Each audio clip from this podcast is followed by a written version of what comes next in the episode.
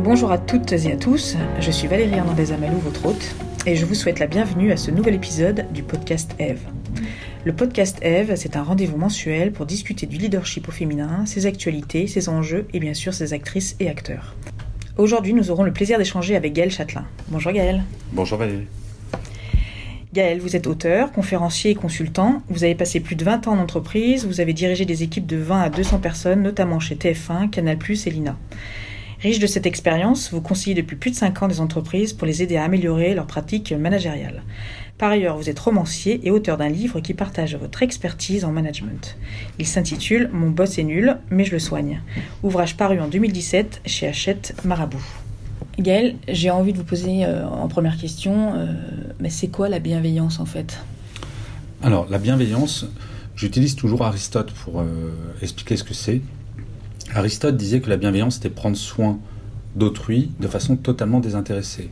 La bienveillance en entreprise, c'est presque la même chose. C'est prendre soin d'autrui de façon totalement intéressée, pour qu'il soit moins absent, pour qu'il soit plus motivé, pour qu'il reste dans l'entreprise au lieu d'aller voir ailleurs. Dans votre travail, vous mettez en avant le management bienveillant, que vous appelez aussi feel good management. Pourquoi insister sur la bienveillance? N'est-ce pas une disposition que les managers ont spontanément? J'adorerais que les managers l'aient euh, de façon spontanée, mais il y a un chiffre qu'il faut avoir en tête 50% des démissions en entreprise sont dues aux managers. C'est-à-dire que euh, si on oppose au management bienveillant le management malveillant, sans parler de toxique, mais le manager qui dit pas bonjour, le manager qui va pas être assez courageux pour expliquer pourquoi il ne donne pas une augmentation, ça crée une démotivation et des démissions. Or, les entreprises ont de plus en plus de mal à fidéliser leurs collaborateurs et leurs collaboratrices, donc c'est vraiment extrêmement central. Et par ailleurs, la bienveillance est souvent source de bien-être. On préfère arriver dans un bureau où on se dit tiens, je vais rencontrer des collègues et un boss plutôt sympa plutôt que quelqu'un qui va me gueuler dessus du matin au soir. Une étude a montré, euh, c'est le MIT Harvard qui a montré que le bien-être en entreprise allait, par exemple, réduire l'absentéisme x 6. 6 fois moins d'absentéisme en cas de bien-être de l'entreprise. Donc oui, la bienveillance, je la trouve assez centrale, de façon assez cynique aussi pour la rentabilité de l'entreprise. Alors c'est clair que le management bienveillant peut beaucoup aider, mais comment faire exactement pour le mettre en place? Euh, Quelles sont les pratiques essentielles à adopter pour, un, pour être un manager bienveillant? Alors, la solution, elle est extrêmement simple, elle tient à peu près en une phrase, c'est ne jamais faire à autrui ce qu'on n'aime pas qu'on se fasse à nous-mêmes. Est-ce que vous aimez Valérie quand votre patron vous gueule dessus? Non. A priori, non. Et bien, être bienveillante, c'est appliquer ça à vos équipes en vous disant bah, je, Claire qui est en face de nous, si jamais elle nous énerve, on va pas lui gueuler on va lui expliquer gentiment, avec des mots posés, parce que bienveillance, ça veut pas dire être totalement naïf. Ça veut dire les, dire les choses de façon posée, sans remettre en cause l'être humain en tant que tel. Euh, on peut faire une bêtise, pour autant on n'est pas un être humain complètement débile et acheté. Et toute la problématique est là. Alors tout cela me fait penser au titre de votre livre. Mon boss est nul mais je le soigne. On peut imaginer que dans beaucoup d'équipes, le manager n'adhère pas aux valeurs de bienveillance que vous venez d'expliquer. Que faire dans ces cas-là? Comment cultiver la bienveillance et bien-être au sein d'une équipe avec un manager qui n'est pas ou qui ne l'est pas ou pas assez bienveillant? Alors, Valérie, si votre manager n'est pas bienveillant, vous pouvez faire un envoi anonyme de mon livre à votre manager, mon premier. Euh, plaisanterie mise à part, euh, je crois que c'est la responsabilité de tous et de toutes dans l'entreprise de ne laisser passer absolument aucun comportement. C'est exactement comme pour le sexisme, la bienveillance. Si je suis témoin d'un comportement qui me semble malveillant, c'est à ce moment-là il faut que j'intervienne, en tête à tête ou pas d'ailleurs, pour dire je refuse que tu aies ce comportement. Et soi-même, en tant que collaborateur, de ne pas laisser passer un certain nombre de, comportements qui ne sont pas acceptables. Je pense notamment à l'énervement, qui est quand même très présent. Euh, je ne sais pas comment ça se passe euh, dans votre travail, mais j'ai vu un certain nombre d'entreprises où le mode relationnel face au stress, ça va être euh, de crier sur ses équipes. Euh, on ne sauve pas de vie au quotidien. Et même quand je travaille avec des CHU, euh, quand même les hôpitaux en termes de stress, on est un peu au top et eux, véritablement, sauvent des vies. Et pourtant, ils travaillent de plus en plus sur la bienveillance pour justement faire en sorte que les gens se sentent bien et partent pas. Alors Gaël, une autre, une autre chose qui m'a frappé dans votre livre, dans l'introduction, vous constatez que les millennials ont une idée du management et du leadership très différente de celle de leurs parents. Que peut-on apprendre des nouvelles générations? Et quelles pistes inédites, voire inattendues, peuvent-ils nous donner pour le management de demain? Effectivement, les millennials ont une relation très très différente que ma génération. Euh, moi, je suis ce que j'appelle un vieux maintenant. Euh, une relation très différente à l'entreprise pour une raison. Contrairement à ma génération, donc euh, entre 40 et 50 ou plus, euh, moi j'ai été élevé par des parents qui ne connaissaient pas le chômage. S'ils voulaient changer de travail, ils changeaient de boîte et retrouvaient immédiatement.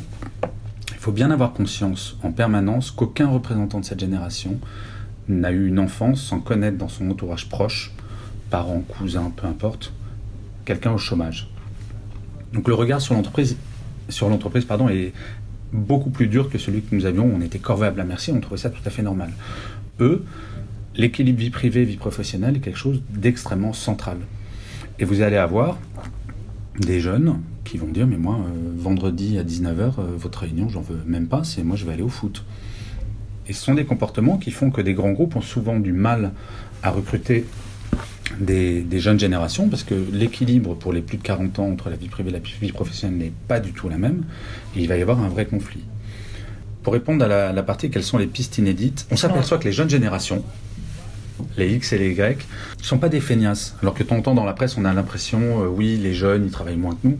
En fait, c'est pas du tout ça. Ils peuvent même travailler plus, sauf qu'ils veulent impérativement que le temps passé en entreprise s'adaptent totalement à leur propre temps. C'est-à-dire que vous allez avoir des entreprises où il va y avoir par exemple des horaires totalement flexibles.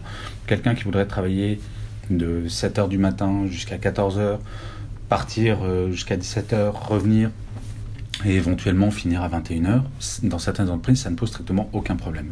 Alors bien entendu, c'est pas possible pour, toutes les activités, mais pour un grand nombre d'activités euh, de services, c'est pas trop compliqué à organiser.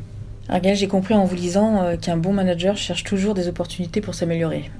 Lorsque vous dirigez vous-même des équipes, qu'est-ce qui vous a aidé à grandir à vous améliorer en tant que manager? Et pouvez-vous euh, nous partager un exemple? Alors moi, il y a deux choses qui m'ont beaucoup aidé. La première, à 30 ans, j'ai décidé de plus jamais m'énerver. C'est tout bête, j'étais quelqu'un plutôt euh, très nerveux. Je me suis dit, mais cette énergie, je la mets à un mauvais endroit. Et finalement, quand on s'énerve, on construit strictement rien. Et la deuxième chose avec mes équipes, c'était toujours être à, l'écoute des équipes. Mais être à l'écoute, c'est aussi être prêt à entendre la critique et à être prêt à se remettre en question en permanence. Et les exemples, mais j'en ai une tonne absolument. Enfin, euh, l'écoute, c'est pas un exemple, c'est vraiment quasiment toutes les semaines. Moi, je suis très frappé de voir des managers qui ne font pas des réunions toutes les semaines avec leur équipe. Je trouve ça absolument hallucinant la perte de sens qu'il y a aujourd'hui, on parle beaucoup de la perte de sens des collaborateurs et des collaboratrices dans les entreprises, vient essentiellement du fait que les managers ne parlent pas, n'expliquent pas, n'attendent pas de la critique de la part de leurs équipes. Parce que quand on parle d'entreprise libérée, c'est un très très grand mot, mais commençons déjà par l'entreprise où on s'écoute et où on libère totalement la parole. Et je crois que c'est le premier rôle d'un manager, c'est d'être à l'écoute de son équipe. Euh, j'aime bien citer ce, patron que j'avais chez, chez, TF1 qui me disait Gaël, J'aime bien citer un, patron que j'avais chez TF1 qui me disait, qui insistait beaucoup sur ce sujet. Euh, il me disait, Gaël, tous les succès de ton équipe seront non pas les tiens, mais ceux de ton équipe. Par contre, tous les échecs de ton équipe seront les tiens. Pour moi, un manager, pour moi, un manager doit vraiment agir comme un parapluie par rapport à son équipe, un vrai parapluie anti-stress. Et en fait, s'il y a plus de stress dans l'équipe, généralement, les gens sont plus à même de parler, de s'impliquer, surtout de se dépasser pour son manager, qui doit être exemplaire. Magali, merci beaucoup pour cette conversation euh, qui nous a beaucoup appris sur le management bienveillant. Et donc pour tous ceux et celles qui nous écoutent, vous pourrez trouver davantage d'informations sur le livre de Gaël et sur son travail dans les liens en bas de l'épisode. Je vous invite à continuer la conversation avec nous sur les réseaux sociaux. Merci de nous avoir écoutés. Je vous dis à bientôt sur le prochain épisode de podcast Eve.